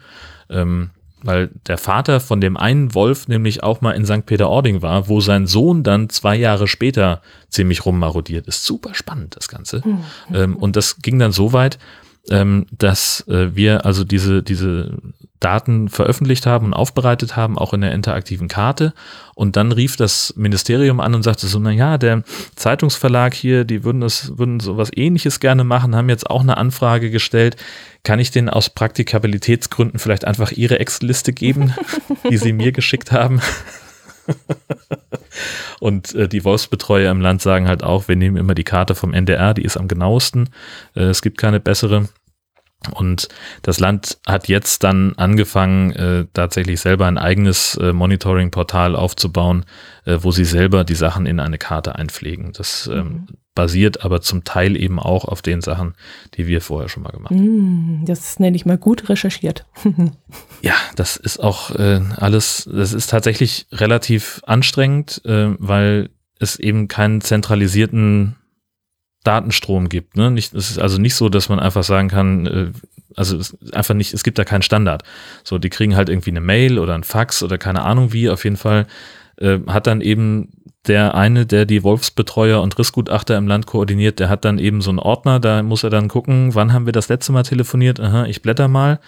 Und es wird aber nie irgendwo mal systematisch aufbereitet, dass man sagt, so an dem Ort war es und an dem Tag und wir haben das Tier identifiziert oder eben nicht. Also das gab es halt vorher nicht. Das fängt jetzt erst an. Mhm, mh. Ich glaube, bei uns gibt es so eine Art Management, jetzt so ein Wolfsmanagement, wenn ich das ja, richtig aus jetzt. dieser Broschüre gelesen habe. Also, es soll also das, das, genau, gibt es bei uns jetzt auch seit ein paar Jahren schon. Ähm, das wird jetzt auch aufgestockt personell, weil wir jetzt eben zwei Wölfe haben, die hier fest wohnen und der eine wird jetzt, äh, ja, soll jetzt ja entnommen werden und dann sind sie jetzt halt einfach aufgrund der, der, der Vorfälle, ähm, stocken sie da natürlich jetzt auch auf und gehen da jetzt näher ran. Mhm, mh. Aber man muss auch immer sagen, es ist alles kein Vergleich zu anderen Bundesländern. Ne? Also in, in Niedersachsen ähm, auf den ganzen Truppenübungsplätzen, da wohnen etliche Wolfsrudel, Brandenburg, Sachsen, Sachsen-Anhalt, auch Mecklenburg-Vorpommern, die haben eine viel höhere Wolfspopulation, mhm. kriegen das aber trotzdem irgendwie besser hin, ähm, weil die aber auch viel mehr Platz haben als Schleswig-Holstein. Schleswig-Holstein ist relativ dicht besiedelt, eine sehr, ähm, ja, hat so eine, man sagt Kulturlandschaft, ist also viel Landwirtschaft, wenig, wenig Wildnis in Anführungszeichen und auch verflucht wenig Wald. Also der Wolf hat auch äh, wenig Möglichkeiten, sich irgendwo zu verstecken. Das ist auch noch ganz mhm, spannend. Mhm, mhm. ähm, also Dithmarschen zum Beispiel, wo also mein, mein Büro ja ist, das ist der waldärmste Kreis in ganz Deutschland. Es gibt keinen Kreis, der weniger Waldfläche hat. Und ähm, da treibt sich jetzt irgendwo halt ein Wolf rum, der sich natürlich normalerweise eher von Wild ernährt. Ne? Also so, das ist ja an für sich, ist der Wolf ja jemand, der äh, den, der zum Beispiel dem Wald gut tut, weil er halt Rehe reißt und, und Wildschweine, die im Wald Schaden anrichten. Die, also für, für Waldbesitzer ist der Wolf echt ein Kumpel, äh, weil die dann weniger, äh, weil, weil dann weniger Rehe da sind, die knabbern weniger junge Bäume an und dann wächst der Wald besser. Aber das hast du halt in Schleswig-Holstein nicht. Mhm. Aber erstaunlich, dass sich dann so ein Wolf trotzdem in eurer Gegend aufmacht, wo er eben keine, keinen Wald vorfindet und keine Möglichkeit, sich zurückzuziehen und sich zu verstecken. Hm. Ja, wenig, ne? Also äh, es gibt ja durchaus irgendwie, offenbar gibt es genug Möglichkeiten, wo er sich zurückziehen kann. Denn also nach dem einen Wolf, äh, da wird jetzt schon seit sechs Wochen gesucht und äh, sie sind ihm zwar auf der Spur, haben ihn aber noch nicht äh, so sehr vor Gesicht, äh, zu Gesicht bekommen, dass sie ihn auch abschießen könnten. Ähm, also genug Versteckmöglichkeiten scheint es zu geben und dadurch, dass wir eben dann doch auch relativ viel Schafhaltung haben, gibt es halt auch ein, ein okayes Nahrungsangebot. Ähm, und das wird in den Sommermonaten sich nochmal verschärfen, wenn die Schafe auf dem Deich stehen. Die sind ja, das ist ja wichtig, dass Schafe auf dem Deich sind, äh, damit die das Gras kurz halten und den Boden festtrampeln. Äh, dann wird der Deich widerstandsfähiger gegen Sturmfluten. Aber das ist halt genauso, was du eben mit den, mit den Alpen gesagt hast. Ähm, da kann man halt keinen Elektrozaun hinstellen. Das ist da nicht das geht nicht, weil der Deich ja eben auch touristisch genutzt wird. Mhm. Ähm, von daher ist das, das wird sich noch, das wird noch interessant. Mhm. Ja, gerade in der, in der Zeit, wo die Lämmer zur Welt kommen, das ist ja dann ja. vor allem das, das Schwierige, ja. ja. Also jetzt ist gerade Hauptlammzeit. Da sind die Tiere auch sehr, sehr viel im Stall. Also die, die wenigsten äh, Schäfer lassen ihre Schafe dann auf der, auf der Weide. Ah, das okay. wäre tatsächlich riesiger Quatsch, weil äh, dann, also auch Krähen sind ja eine große Gefahr für, für Lämmer. Ähm, das ist in Mecklenburg-Vorpommern war das in den letzten Jahren ziemlich heftig, dass, dass Krähen Lämmer attackiert und, Ach, und auch wirklich getötet haben. Ach was. Ähm, und denen die Augen auspicken, ja, ja. Oh. Weil die leichte Beute sind. Okay. So, die gehen dabei. Oh. Und äh, aber das, das ist auch äh, so eine ja, die Lammzeit, das ist für die Schäfer die anstrengendste Zeit im Jahr, weil da halt wirklich, ne, kannst halt sagen, äh, die, die Tragezeit ist relativ äh, regelmäßig bei den Tieren und das heißt, du, die wohnen dann halt 24 Stunden, sieben Tage mehr oder weniger im Stall und helfen den Lämmern auf die Welt. Ähm, und dann bleiben sie jetzt halt noch ein paar Wochen drin oder ein paar Monate vielleicht und dann dürfen sie raus. Und dann bin ich mal sehr gespannt, was dann passiert. Ach, siehst du, und ich dachte, die würden sie auf dem Deich kriegen, weil ich äh, mich dran erinnere, in unserem letzten Urlaub an der Nordsee, da waren nämlich äh, strenge Vorschriften, ob man seinen Hund an den Deich lässt oder nicht. Äh, weil da wäre eben auch so ein Schild gestanden, wenn man Hunde an, auf den Deich lässt und die, ähm, die dann ablammen, dass, äh, dass das nicht gut sei. Aber wenn du sagst, die würden sowieso im Stall sein und zurzeit äh, die, die Lämmer kriegen, dann dürfte das doch im Sommer gar kein Problem sein. Naja, aber ähm, Hunde ähm, haben ja auch so einen Jagdinstinkt und äh, wenn die auf die Idee kommen, die, die Schafe zu hetzen über den Deich, ähm, das ist auch nicht gesund. Ist auch nicht, also ist für die, für die Schafe ist es tatsächlich gar nicht gesund, gerade wenn die, wenn die viel Wolle haben ähm, dann können die sich auch im Zweifelsfall nicht mehr wieder alleine aufrichten, wenn die, wenn die zu Fall kommen. Mhm. Ähm, das, also das ist ganz problematisch und deswegen äh, sollte man Hunde auf jeden Fall anleihen auf dem Deich. Ja, das sowieso, aber das war richtig abgesperrt. Also du durftest dort an, in, an den Bereichen nicht mit dem Hund hin. Und bei uns war es so, das war genau gegenüber von unserem Campingplatz, war so ungefähr, ja, ich würde mal so sagen, ein Kilometer, anderthalb Kilometer, wo Hunde an den Strand durften. Und das war halt dementsprechend auch gerne angenommen worden von den ganzen Urlaubern. Und du konntest eigentlich sagen, Urlauber mit Hund fahren dorthin an den Deich, mhm. weil sie dort auch ans Wasser können. Und ein Stück weiter war wirklich ganz streng geregelt, hier keine Hunde.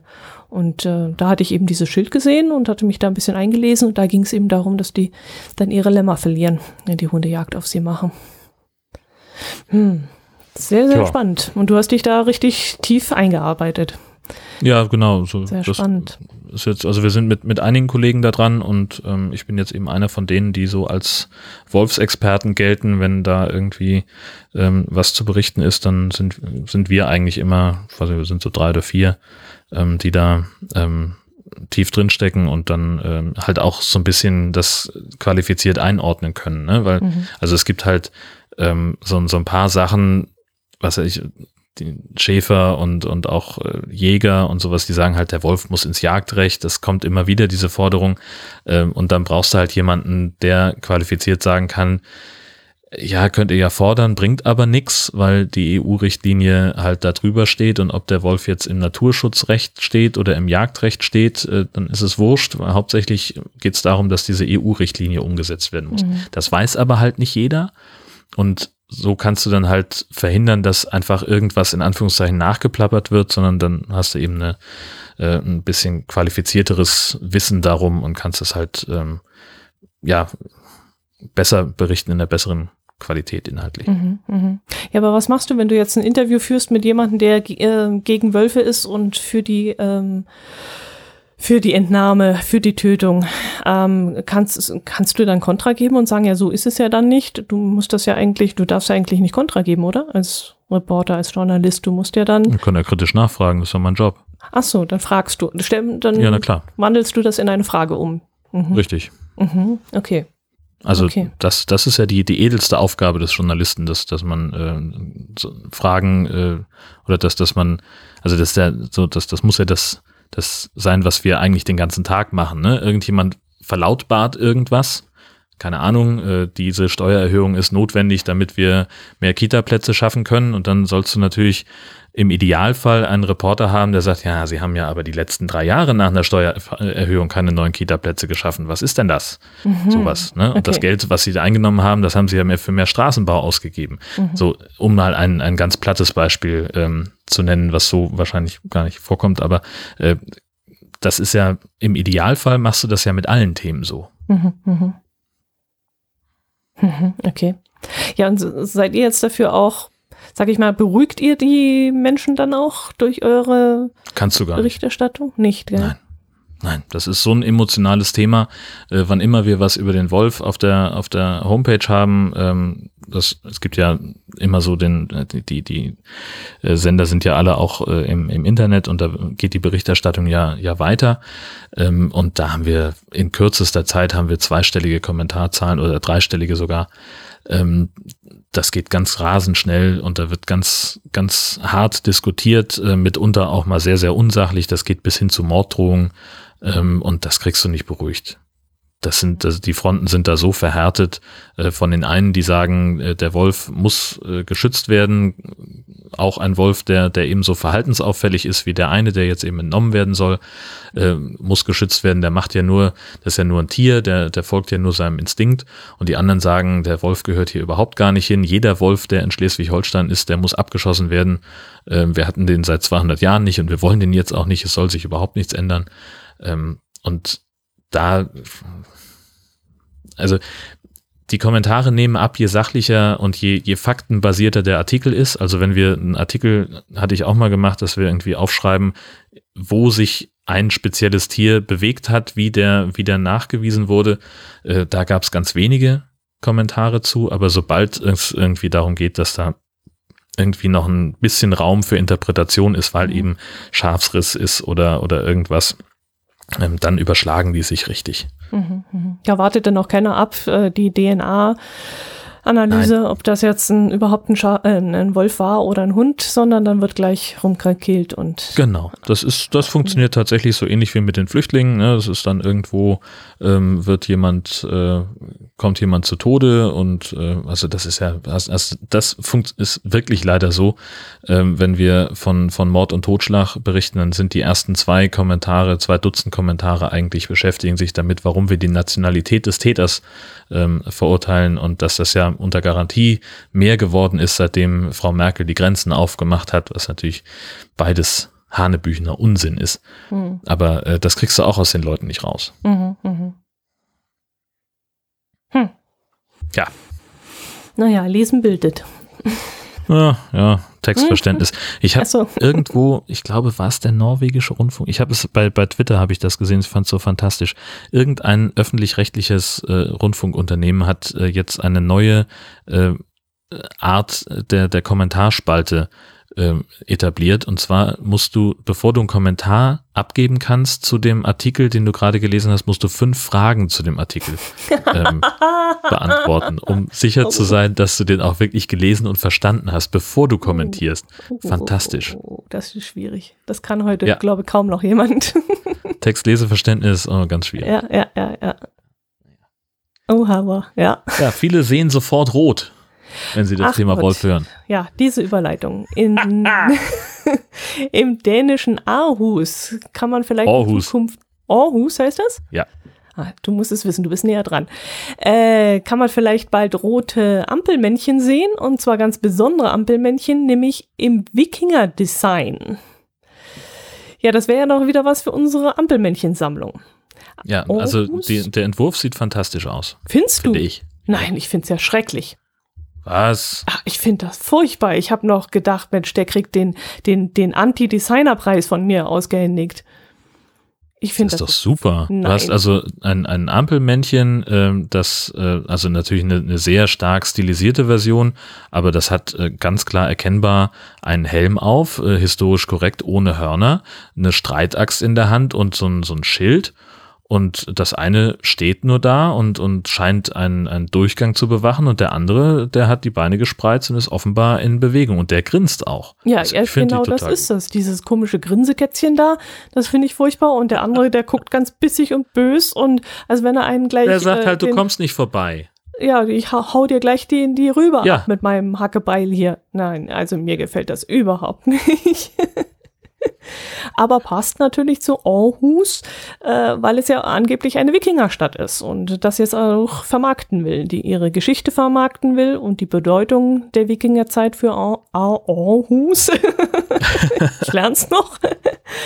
Und äh, ja, passend auf jeden Fall. Und in Dänemark gibt es bestimmt niemanden, der dagegen krakeelt und äh, sagt, nein, das passt nicht in unser Stadtbild und äh, das ist nicht verkehrssicher und keine Ahnung.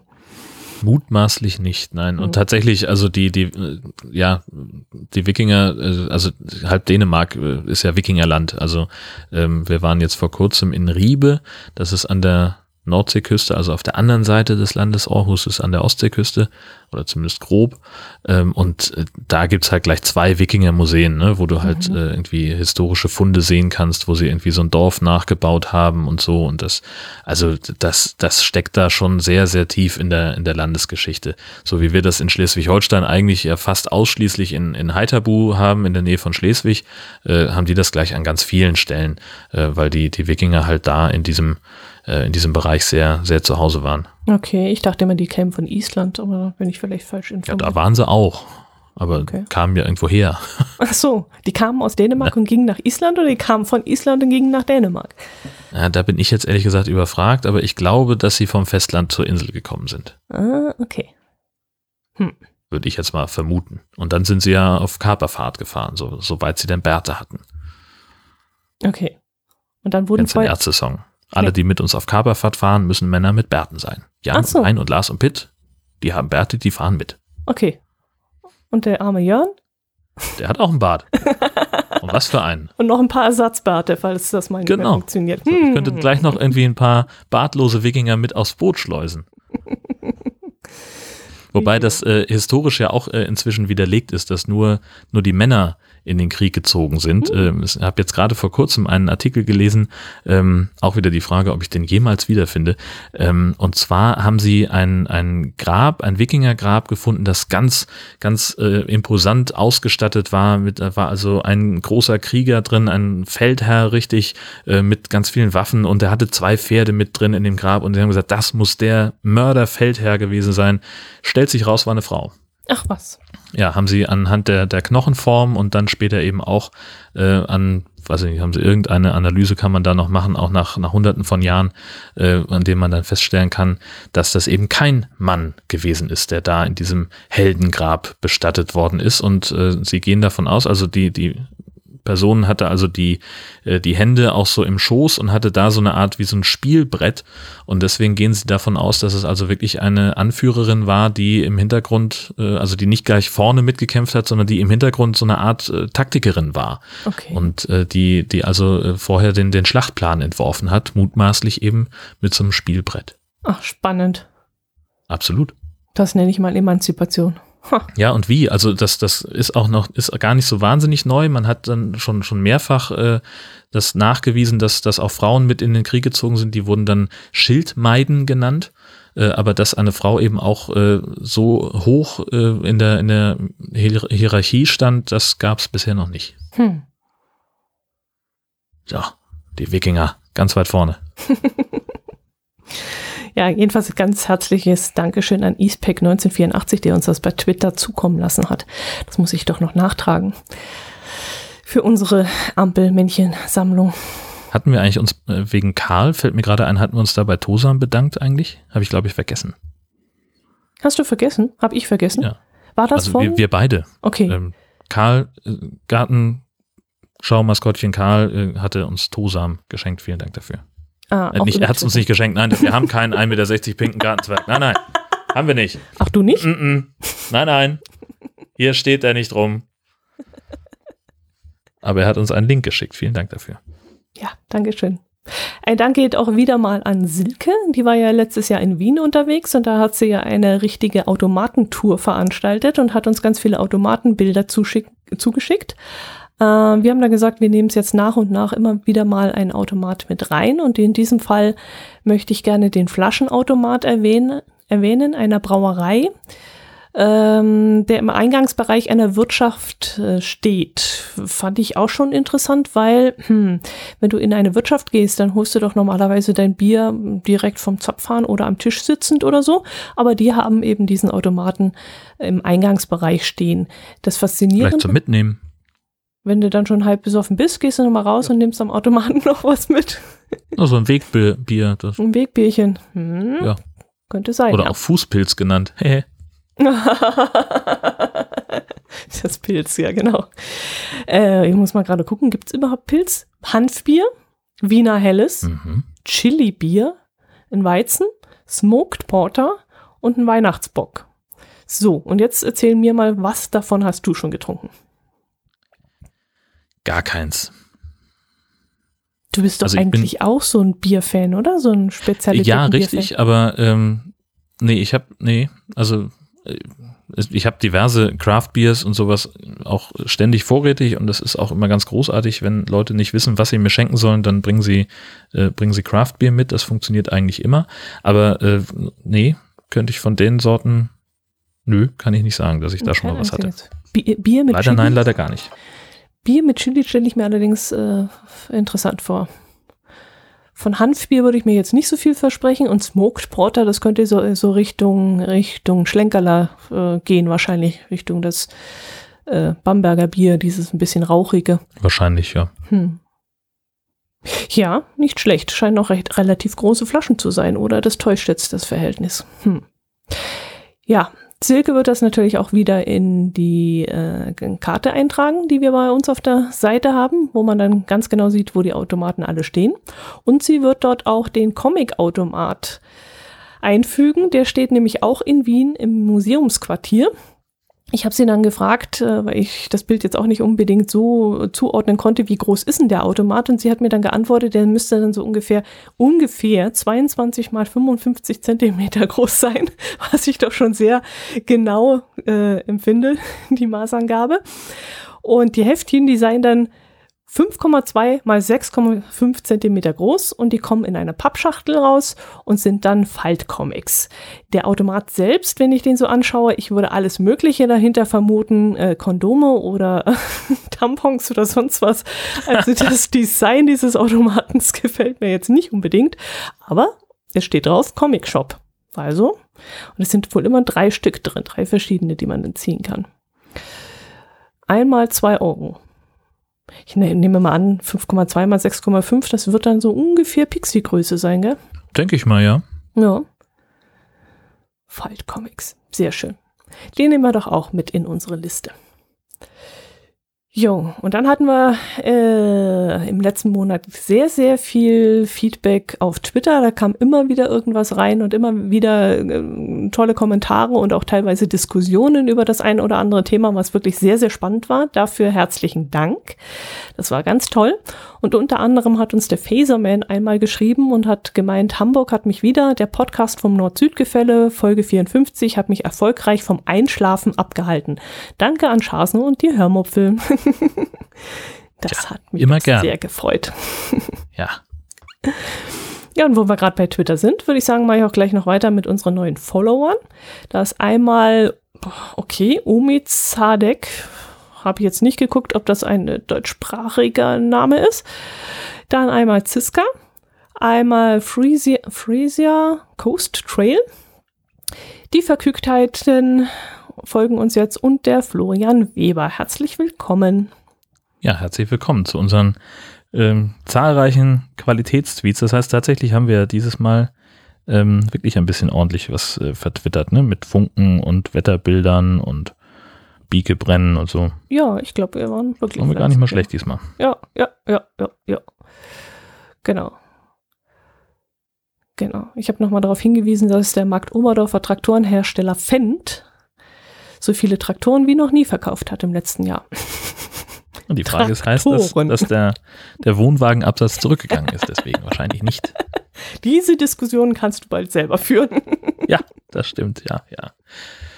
Also nur äh, als Kontext für, für diejenigen, die es mit, nicht mitbekommen haben, ich bin jetzt äh, seit äh, kurzem Teil des Camping Caravan Podcasts, weil Sönke da ausgestiegen ist, er hatte keine Lust mehr und dann haben sie mich gefragt. Also, liebe Hörer, ihr braucht jetzt nur noch den Podcatcher anschmeißen und irgendwas runterladen. Ihr werdet garantiert Jörn hören. Ja, es ist leider so. Also was heißt leider? Ich finde es ja gut. Äh, wenn man äh, in einem Podcast-Mikrofon spricht und dreimal Schasen sagt, dann, dann ist er auch schon da. Popp ich auf. Ach herrje. Also zu, zu, zu 49 Prozent habe ich mich sehr darüber gefreut. Also, dass es weitergeht und äh, dass du dann noch die zusätzliche Stimme bist, hat mir sehr gut gefallen. Zu 51, 51 Prozent bin ich sehr traurig, dass Sönke nicht mehr dabei ist. Ja, ja, weil das, äh, seine, seine Art und sein Humor und so, ich liebe es ja. Und ach ja, da drücke ich jetzt doch ein kleines Tränchen weg, muss ich sagen. Ja, also ich muss sagen, ich war äh, gleichermaßen traurig und, und erfreut. Also einerseits natürlich äh, freue ich mich, weil Markus einfach ein, ein, super Typ, mit dem verstehe ich mich total gut. Ähm, und mit ihm was zusammen zu machen, das stelle ich mir richtig gut vor. Äh, aber mir wäre es natürlich äh, bei aller Freundschaft dann doch lieber gewesen, wenn, wenn Sönke weitergemacht hätte. Dann, also mhm. der, der Podcast, äh, der lebte ja auch so ein bisschen davon, äh, auch von der, von der Chemie der beiden miteinander. So, das mhm. fand ich einfach immer ganz, ganz prima.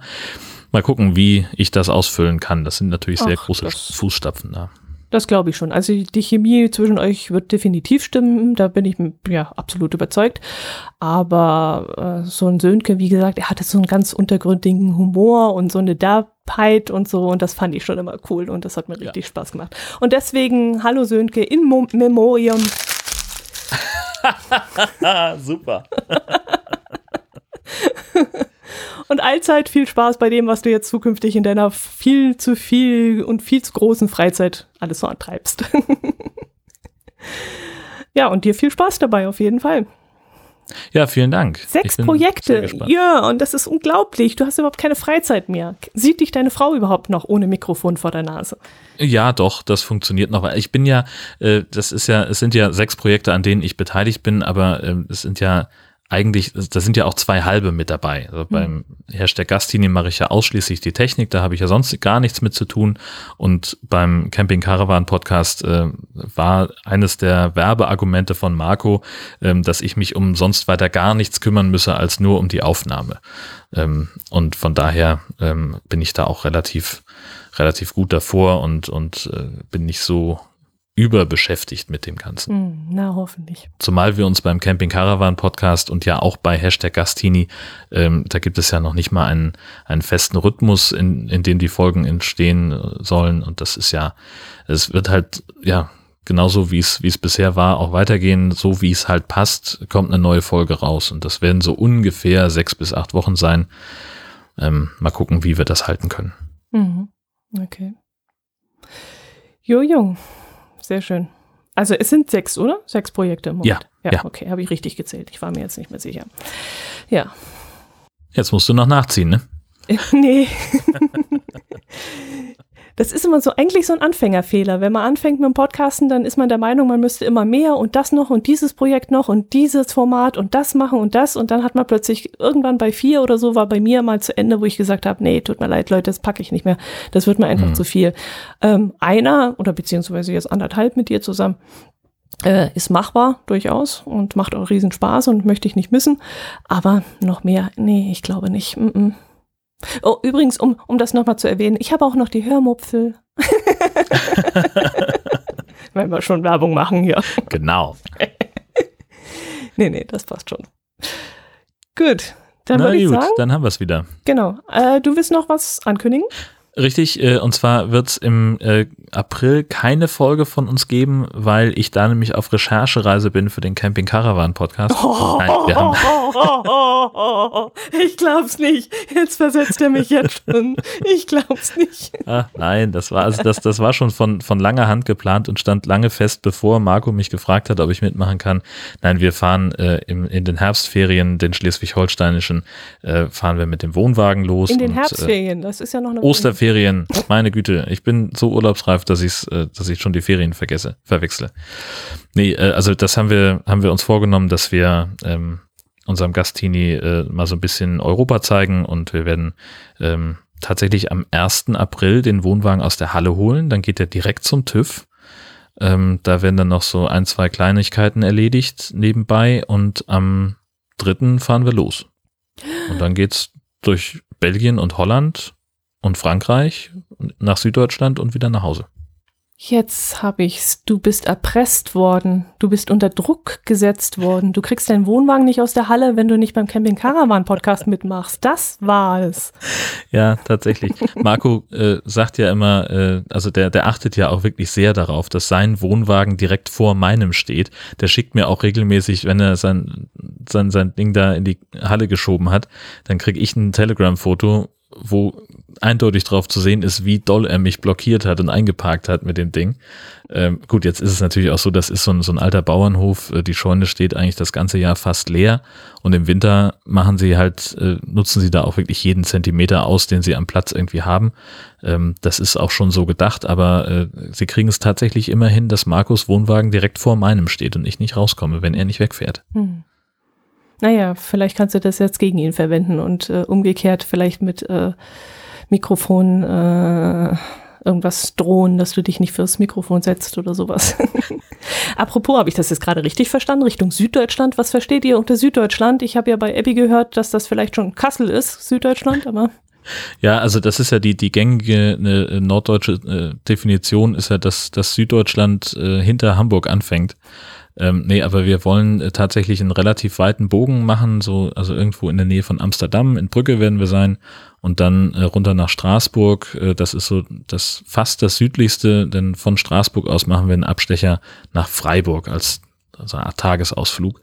Denn einerseits äh, möchte sich Abby da eine potenzielle Uni angucken und andererseits gibt es dort ja den Chibab, diesen, äh, das hatten wir, glaube ich, letztes Mal besprochen. Und den möchte ich ja unbedingt ausprobieren, wenn ich schon mal in der oh Ecke bin. Und dann mhm. fahren wir vielleicht nochmal nach Rotenburg ob der Tauber. Müssen wir mal gucken, wie es zeitlich hinhaut. Und dann aber oh, auf jeden schön. Fall wieder nach Hause. Mhm, mh. Oh, das sind dann so. Also, äh, ja, meine Frau muss am äh, Mittwoch vor Gründonnerstag wieder zu Hause sein, weil sie natürlich als Pastorin am Osterwochenende ein bisschen was zu tun hat. Mhm.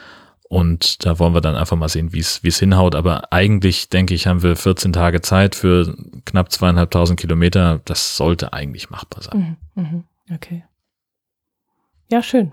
Und dann äh, alle in einem Wohnwagen oder wird Vorzelt aufgebaut oder wie läuft das dann? Ja, also im Augenblick ist der Plan, dass wir äh, mal ausprobieren wollen, ob wir äh, zu dritt im Wohnwagen miteinander klarkommen. Mhm. Ähm, je nachdem, wie lange wir irgendwo stehen, werden wir sicher auch das Vorzelt aufbauen. Hängt auch ein bisschen vom Wetter ab. Ähm, denn das Vorzelt, was wir haben, das ist halt echt in 20 Minuten aufgebaut. Das ist jetzt nicht die Riesenaufgabe. Mhm. Ähm, zumal mit den berühmten Tellerkopfschrauben statt Hering, äh, da geht's noch mal ein bisschen schneller. Ähm, und von daher, ja, wir werden uns das mal angucken und es kann natürlich durchaus sein, dass wir dann irgendwie nach der dritten oder vierten Nacht merken, es funktioniert nicht und dann müssen wir halt irgendwo anhalten und noch ein Zelt kaufen. Mhm, mh. Hängt auch natürlich sehr, sehr stark davon ab, äh, ob das mit den Temperaturen irgendwie darstellbar ist. Mhm. Äh, klar, wenn wir jetzt irgendwie äh, einstellige äh, Temperaturen haben, dann werden wir einen Teufel tun, äh, Abby nach draußen zu verbannen. Na, das klingt spannend. Dann bin ich gespannt, Allerdings. was du dann hinterher erzählst oder was Abby erzählt. Und ich erst. Hm. Okay, dann würde ich sagen, wir machen Päuschen einen Monat und hören uns dann wieder am 15. Mai.